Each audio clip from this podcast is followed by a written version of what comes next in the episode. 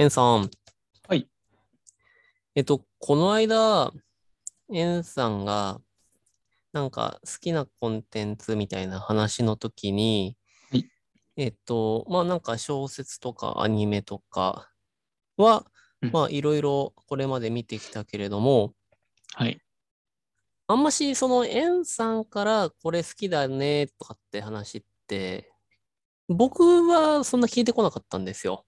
エンさんが、え、吉野さん、これをこれ面白いっすよ。見た方がいいっすよ。みたいな、そんな話は、うんまあしない。はい。で、まあ、そんな時に、そういえばエンさんどういうの好きなんですかって言った時に、小説については、重松清さんの見張り島からずっとは好きですね。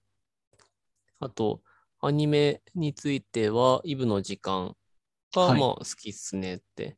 まあ他にもいくつか挙げてもらってたんですけれども、まあポロポロ、まあ初めて聞いたから、なんか、ああ、そうなんだと思って。だから、絶対その後に、じゃあ見てくださいとは言言わなかったんですけど、まあに。僕は、はい、あの、気になったんで見てみましたっていうところでとうございますございます。はい。えっと、重松清さんの小説の方、見張り島からずっと、えっと、これ3作品入ってて、そうですね。えっと、はい、カラス、扉を開けて、日だまりの猫。えっと、はいこの3作品のうち、えっと、頭の2つを見ました。カラスと扉を開けて。えっと、めちゃくちゃ面白いっすね。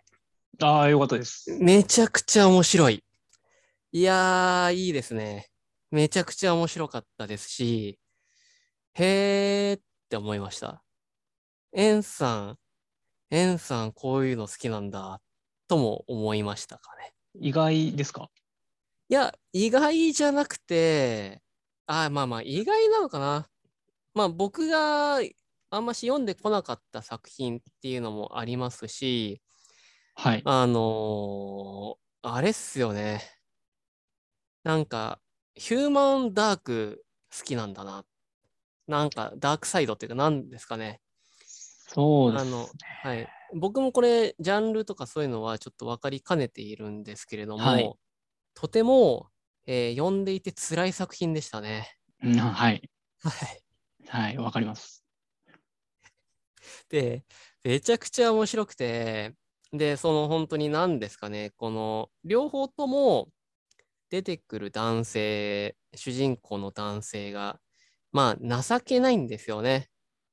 情けない男っていう。で、まあ不景気。まあこれが書かれた頃っていうのが、えっと、平成11年とかなんで、そうですね。バブル崩壊後っていう感じですね。崩壊後の、まあ、不景気はい。の中で、まあ、マンションを買っただとか、はい。なんか、そういった話とかっていうのがあって、で、えー今、今、とりあえず僕が見た2つには、えー主人公の男性は、本当30代、えー前半半ばぐらいの中で、えー奥さんがいてとかっていう、お子さんがいてっていう、そういう、はい。ところだったんですけれども、すごいこの人間の、あの、暗い、ってか、こう、陰の気持ちとかっていうのを、こう、こうも読ませるもんなのかと思って、僕は面白かったっす。はい。すごい面白くて。で、あの、まあ、ネタバレっつっても、まあ別に僕、まあここではまあ別に気にしないんですけれども、はいえっと、そうっすね。どうしようかな。ど、どっちの方向の話をしようかなとも思ったんですけど、はいあの、奥さんも、やっぱ面白いな、この作品面白いなと思って一緒に見たんですよ。ではい。で、その時に、いや、いいね、ああだこうだっていう話をしたんですけど、僕またちょっといつも彼女に聞くんですけれども、これどうだかねっつって、僕とりあえずこれ小説、あのーしかもこの小説も、えっと、平成入ってから、要するに純文っていうわけじゃないけど、古い人の小説じゃない、2000えっと、平成に入ってからの小説？作家さんのそうですね。めちゃくちゃ古いわけではないですね。はい、めちゃくちゃ古いわけではないといったところで、えっと、そういうのを、まあまあまあけど、まあ別に読んでないわけでもないけれども、あの、読んだときに、あ、小説、あんまし読んでこなかったから面白い。小説だからいいなって思ったんですけど、どうですかねって。あの、彼女に、これって、どうですか？っつって。はい。小説以外だったら、演劇とかう、んうんうんうんそれとも映像にした方、したら、またなんか違うかな？みたいな話を聞いてみたんですね。はい。そしたら、あの、これはちょっと、あの、読んでる人じゃないとわかんないと思うんですけど、えっと、カラス。はい。彼女は、カラスに関しては、えー映画でもいいんじゃないか。けどうん、扉を開けてに関しては、えっと、演劇、舞台がいいんじゃないかって言ってて、あー、なるほどなーっつって。で、そこで言ってたのは、その、カラスっていうものに対しては、やはり一番、こう、見せたい絵っていうのは、この彼ですよね。あの、榎木田さんの最後の、くしゃっと笑ったあの笑顔。うんうん。はい。この、あの笑顔を、やっぱり演劇だと、ちょっと遠くになっちゃうから、えっと、映像のいいところっていうのは、寄ることができるわけじゃないですか。切り取ることができるっていうのが、ところで、やっぱりその顔、最後の最後のうんうんその、この潰れた顔っていうのが、一番こう、なんだろう、演出できるのっていうのは、映像になるんじゃないかなって言っていて、はい。でも、もう一方の扉を開けての方は、あの、もし私が演出をするんだったら、こう最後、あの、オチのところですけど、はいもう、えっと、後ろの方で、まあ、人形でもいいし、俳優さんが下にまクッションを引いてもいいから、もうはい落ちちゃう。落ちちゃうのを、ドサッってやったら、見てる観客が、え？ってなるんじゃないかなって。ああ、うんはい。で、その手前に主人公がボケーって見てて、で、ボケーっともう、もう、もう、主人公ももう病んじゃったというか、あの、落ちちゃった主人公がぼーっと見てたら、その後ろ側で急にふっと人の形がしたものが落ちるわけですよ。で、それが目の前で、リアルで劇場でやった時にはお客さんは、えっ？って。で、そのままゆっくりと安定みたいな。ってやったら、いい絵になるんじゃないかなって言ってて、はい。いやー、あんたそんなよくそ、ああ、まあ確かにね、いいね。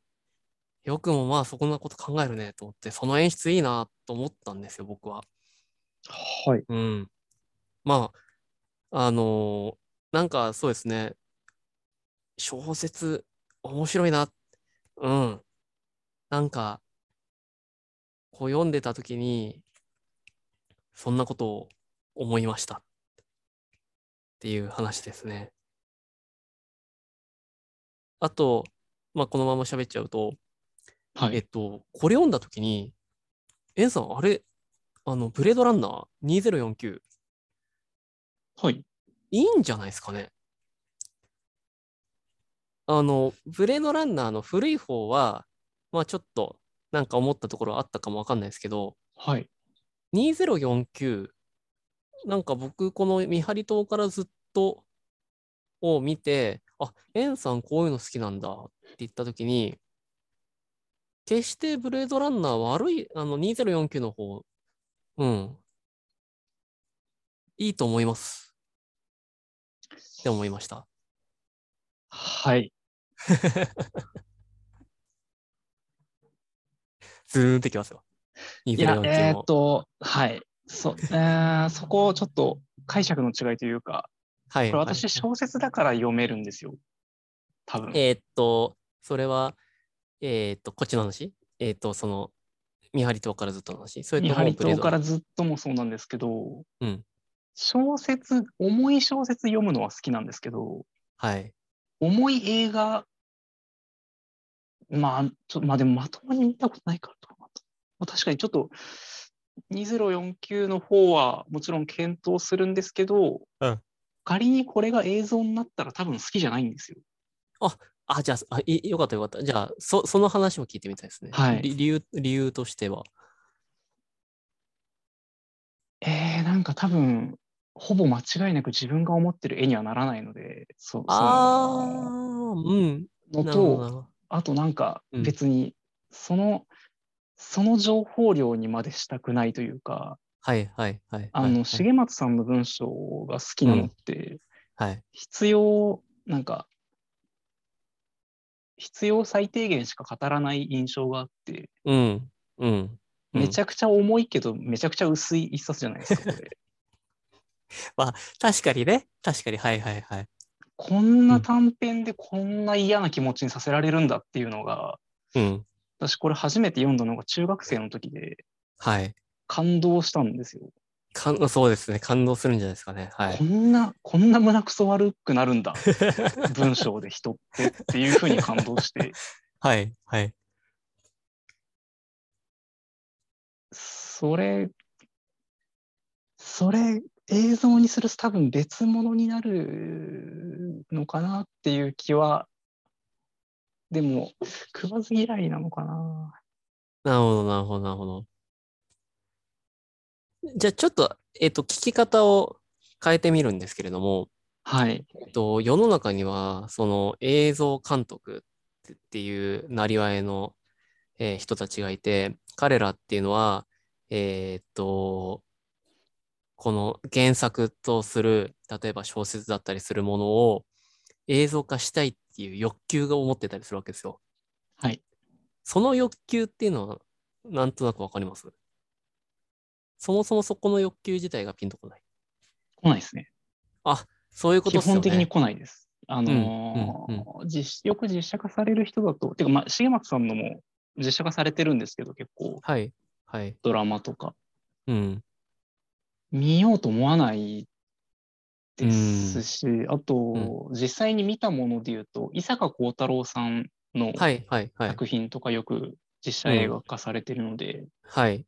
両方、まあ、小説見て、実写見たものもたくさんあるんですけど、はい。そうですね。ピンとこなかったですね。なんか、あはいはい自分が知ってるその小説とは全然違うものだったので、違うものとしてしか見れなかった気がします。うーん。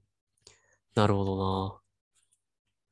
じゃあ、僕はやっぱり入りが、入りが逆だからこそやっぱ思うんだろうな、とも思うんですけれども、なんですかね。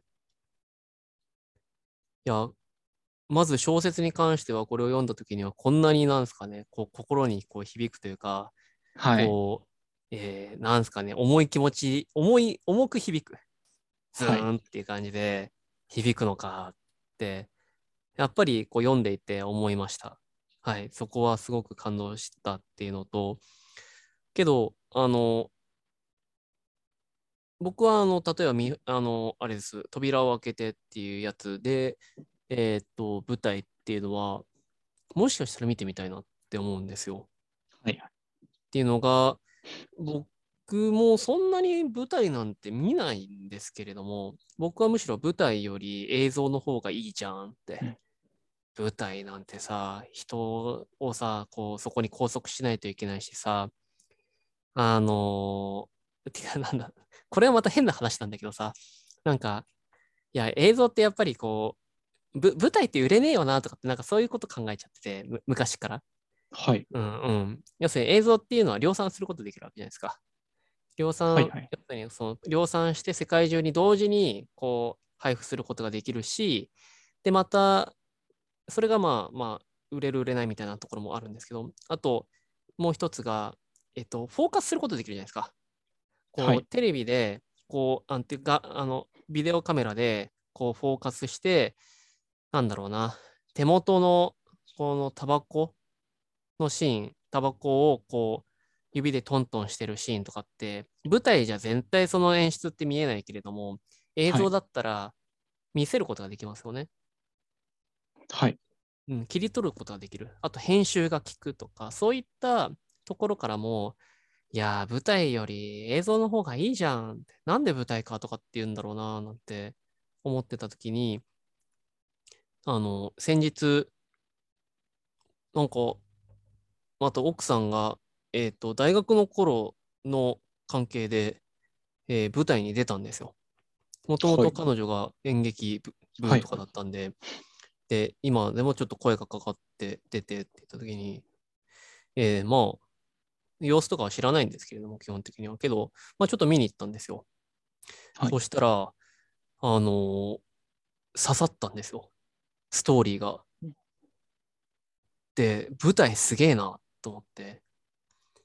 あのーやっぱりちっちゃい小屋で、なんすかね、ちっちゃい小屋だし、えっと、演出の方法だって限られてるし、お金もないし、出てるアクターは俳優さんっていうのは全員無名の。うんで、えっと、ひそのうちの一人っていうのは、まあ、プロではないうちの奥さんで、つってやってた時に、だとしても、目の前で、その舞台やられると、やっぱり、じゃあそれこそ情報量ですかね。うん、はい。来るものがあるんですよ。うおーって。こんなに、なんだろう。で、もともとそれも、なんか、ちょっと重い話だったりするんですけど、なんだろうな。ああ、もしかしたらこれは、なんか、ちょっとその辺の俳優さんを使った邦画として、えー映画にするより、無名俳優だとしても、ちっちゃい小屋で舞台やった方が、まず俺には刺さるなって思ったんですよ。はい。うん。だから完全にその、その作品は舞台向きだなと思ったときに、僕は扉を開けてっていうこの作品は、まあ、どういう演出になるかとかっていうのは、まあ、いろいろあるんでしょうけれども、舞台で見てみたいなって思いましたね。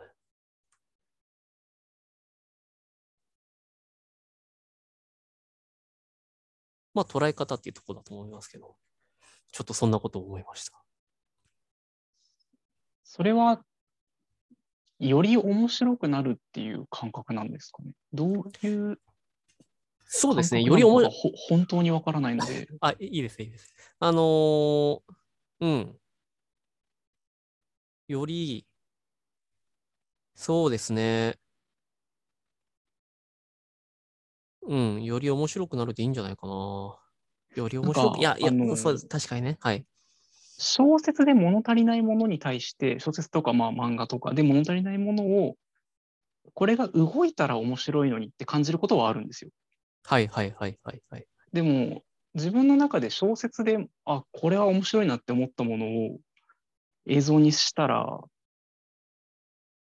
自分の中では、あの、すごい打足感があって、ああ。じゃあ、確かにそう言われたらそんな気もするんですけれども、えっと、えどういうふうに演出するかなとかって知りたいですし、それを見た時の僕の心の揺れが気になりますね。あーなんか演出演出で言うと、その、それこそ映像にした時のカメラのクローズアップとかって、小説ってまさにそれを意識して書かれてるはいはいはい。んですよ。はい。この行からこの行に行った時にカメラが動いてるんですよ。はいはいはい。思います思います。僕の頭の中でもそうなってます。それってもう自分の中で映像化になってるじゃないですか。わかりますよ。はい。わかります。それを、その自分の頭の中の映像を超えるものってできると思えないんですよ。あ、じゃあ僕逆です、逆です、逆です。ああ、はいそれは多分経験値なんですかね。知らないから、えっと、えっと、それは、僕はそれがプロの仕事だと思ってるんですよ。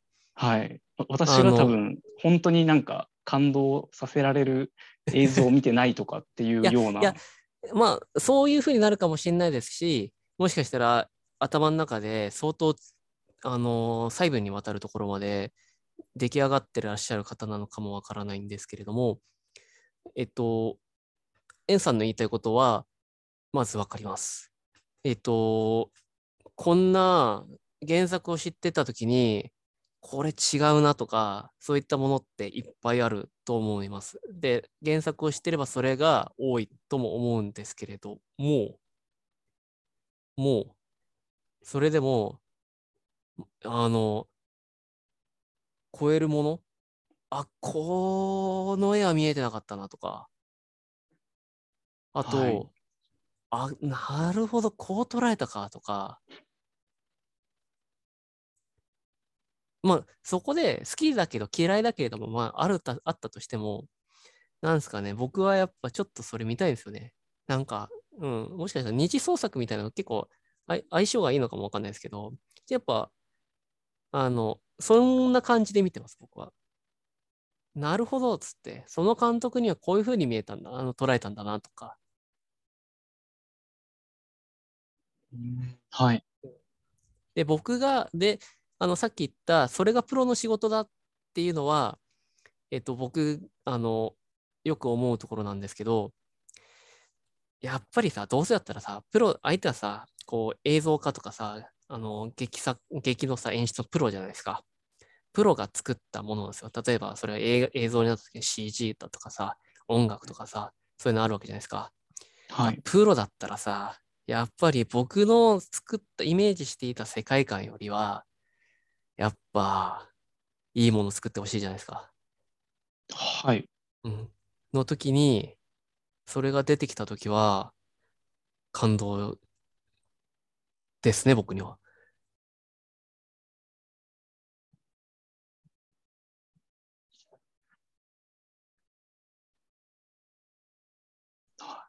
うん。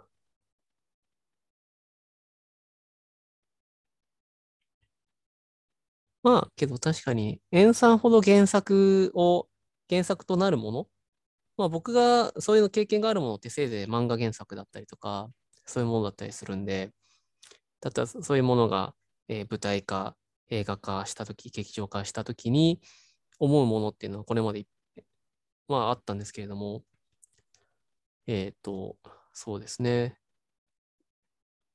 もしかしたら、エンさんの方が原作っていうもの、例えば小説だったり漫画だったりとかっていうものが、えーまた別の形になったもの、経験が多くて、そこで何か思うことが多かったから、そういうふうに今思うのかもしれないですし。なんか、その、す根本で言うと、多分原作っていう考え方があんまり得意じゃなくて、はいはいはい。小説で完成しさせてるなら小説でいいと思ってる派なんですよ。はいはいはいはいはい。なんか映像化がを前提として何かを見るみたいな目がなくて考え方としてなくて、うん。その原作を大事にしたいわけではないんですよ。原作っていう呼び方をそもそもしてないんですよ、自分の中で。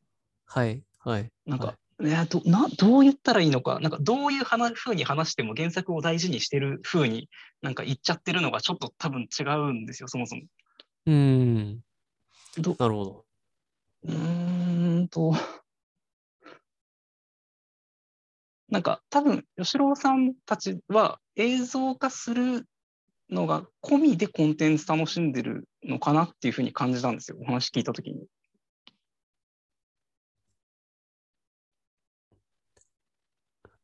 まあ、彼女は僕から聞いたんで、あの、まあ、そう問われたときにそう答えたっていうところですし、まあ僕も素直にこの小説は楽しんで、まあけど気になっちゃったはありますね。うん。映像化まで込みっていうつもりでもない、ないんですけどね。けど、なんか、けどそこにギャップはないんですよ。エンさんほどの。はい、あ、うん、その、えっと、自分の中では、えっと、うんそれが全く別の話なんで、なんでつながるのかがそもそも分かってないっていう感じなんですよ。あー、なるほど、なるほど。ギャップっていうよりも、もう、その、うんこの本の話だったら、例えばここの文章がどうこうみたいな話は、この作品の話の範疇なんですけど、はい。これを映像化するっていうのが、なんか、もう、ものすごいイフの話。て、はいはいはいはいはい。延長上にある話だと思ってなかったというか、どおー。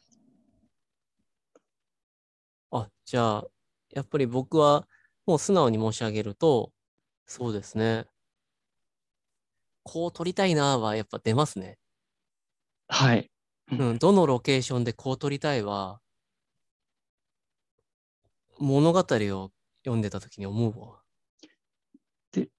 で言うと、あのーうんこの小説が好きなので、うん。この物語が好きとはちょっと違うんですよ。ああ、はいはい。そそこが多分結構うん根本的に違うのかもしれないです。うん。この文章がほんあの好きなみたいなはい。感覚だったので、うん。なるほど。この日本語が好きとか、この、うん。ここでこの単語を使っているのが好きみたいなレベルなんですよ。いや、けど、そこも思いましたけどね。いや、うん。いい小説だなとは思いましたし、そうですね。けど、確かに、本当に読みふけってる時に、ふとやっぱりそんなこと考えてるっていうのは、僕の場合は正直にありましたね。うん。そそこが、まあ、あの単単に違うんだろうなっていう、うん。そうですね。あの映像を否定したいとかでは本当になくて、うん、うん、うん。た楽しみ方から多分違うんだろうなっていうのははい。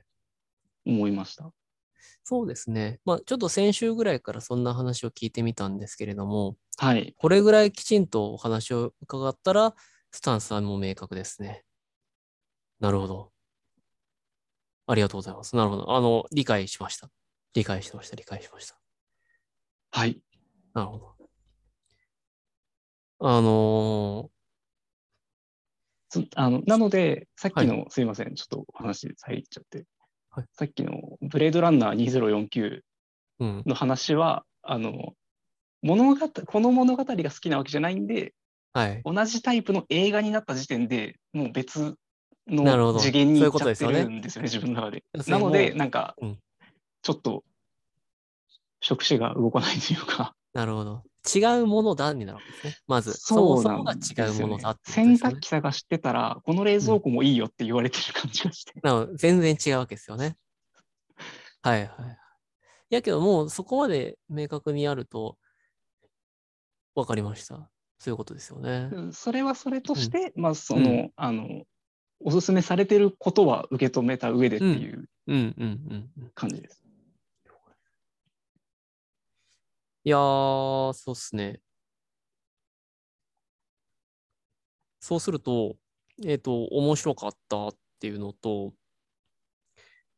小説は、また、やっぱり、これまでは、えっ、と、読んでこなかったし、疲れるからっていう理由でちょっと敬遠してたんですけれども、やっぱり、もう少し僕がまず見たいから見ようかなっはい。て思ってます。これ最高に疲れませんでしたか？いや、疲れたよー。疲れた。てか、引きずるんですよね。あ引きずるんですよ。いやー、いや、おでね、えっと、ちょっと、またこれは、じゃあ、ずれる話になっちゃうのかもわかんないですけど、えっと、はい書きたいって思いましたね。書きたい。いや、書きたいじゃないんだよな。けど、ずれるでもないか。もしかしたら延長の話なのかもわかんないですけど、はい。えっと、小説も、僕ごめんなさい、簡単に言っちゃってますけれども、全然何か動いてるとかそういうあれでもないですし、うん、けど、僕はずーっと苦手意識とかがあって、読んでこなかったし、えー作るっていうことをやってこなかったんですけれども、最近やっぱりだんだんだんだん本当にゆっくりゆっくりですけど、なんかそういう読むっていうことが楽しくなってきて、はい。で、今、我々がなんかノートで、コミュニティでやってる、えっと、書き、書くっていうやつも、えっと、たまに編集担当っていうのやらせてもらってて、はいあれやってたら、なんか、面白い文章、へなんか面白くない文章って、まあ、勝手ですけど、偉そうですけど、うんうんなんなんか、だんだんそういうことを考える頭ができるもんなんですね。で、ちゃんと読むと慣れてきますよね。慣れてきますね。はい。それが楽しくて、で、あの、これまた奥さんに紹介してもらったやつで、谷崎潤一郎、ああ、はい。はい、の、えっ、と、本をちょっと紹介してもらって、で、その中で、えー文章読本っていう、なんか章があって、うん。ちょっとそこについてちょっと読んだんですけれどもはい、何かっていう、なんかね、すごい、なんか、文章とはみたいな、面白い文章はみたいな、実用的な文章と芸術的な文章はみたいな、ああだこうだいろいろ言ってて、ああ、なるほどね、なんてつって。で、その中に、あの、文章の上達するためには、つって、感覚を磨きなさいとかって書いてあるわけですよ。で、あのーなんか、そのためには、やっぱり良質な、良質な、えー文文章、えーはい。本っていうものを、えー若い時から何度も繰り返して読みなさいって書いてあるんですよ。うんうんそうなんだなって思いつつ、僕がこれ読んだ時に、参ったなと思ったんですよ。あ 全然、全然読んでこなかったなっつって。まあけど、それでも言われ、てもみたいな。そうまあけど、それでも本当に、あの、これ、この本、あーだこーだ書いてるんですけど、まあ、はいそれでもまあ、一歩一歩小さくでも、ちょっと歩いてみようかなって思った時に、もう一つ、あの、書いてみるのもいいぞって書いてあるんですよ。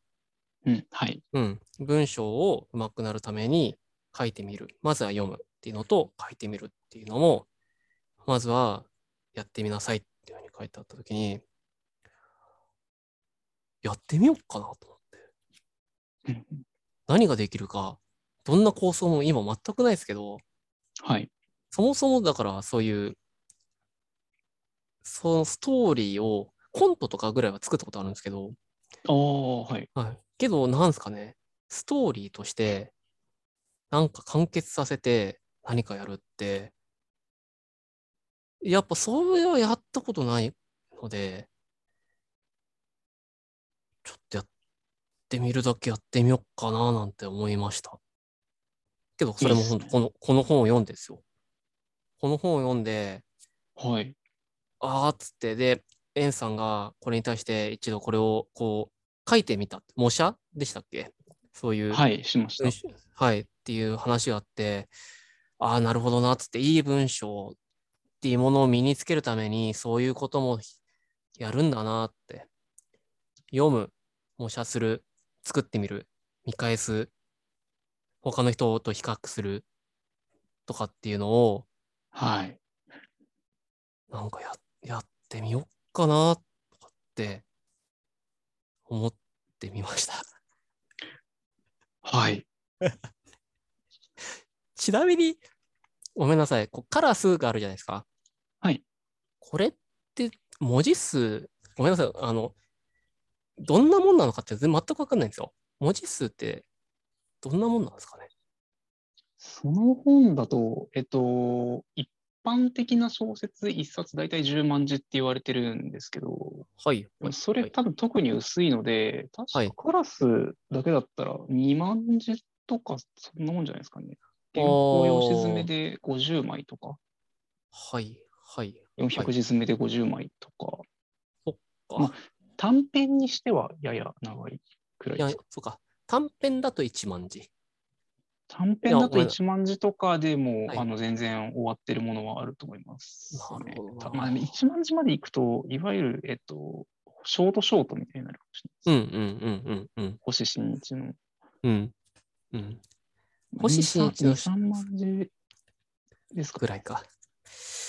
いやー、ちょっと、は、あまあ、ハマったっっても、まだやっぱり体力的なところとか、他にも興味があるところがあって、そんな、こう、本好きの方々のように、こう、さっさっさっさっつって、こう、本は、どうかできてないんですけれども、いいなって思って、今、ゆっくりゆっくり、ちょっと読んでってます。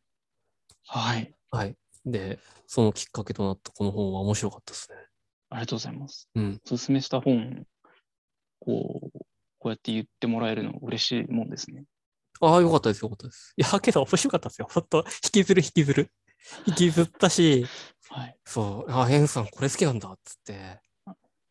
重松、重松清さんのこ、あのーえっと、こういう、まあ、ざっくり言うと、いじめを扱ったはい、いそうです作よね。品って、うんこの時代に多くて、最近そんなにもっとこう爽やかなヒューマンドラマとか書いてたりするんですけど、はい、はい、はい。あのそれの近辺だと、ナイフっていう、それは確かドラマ化もしてるんですけど、はい、聞い聞いたことありますね。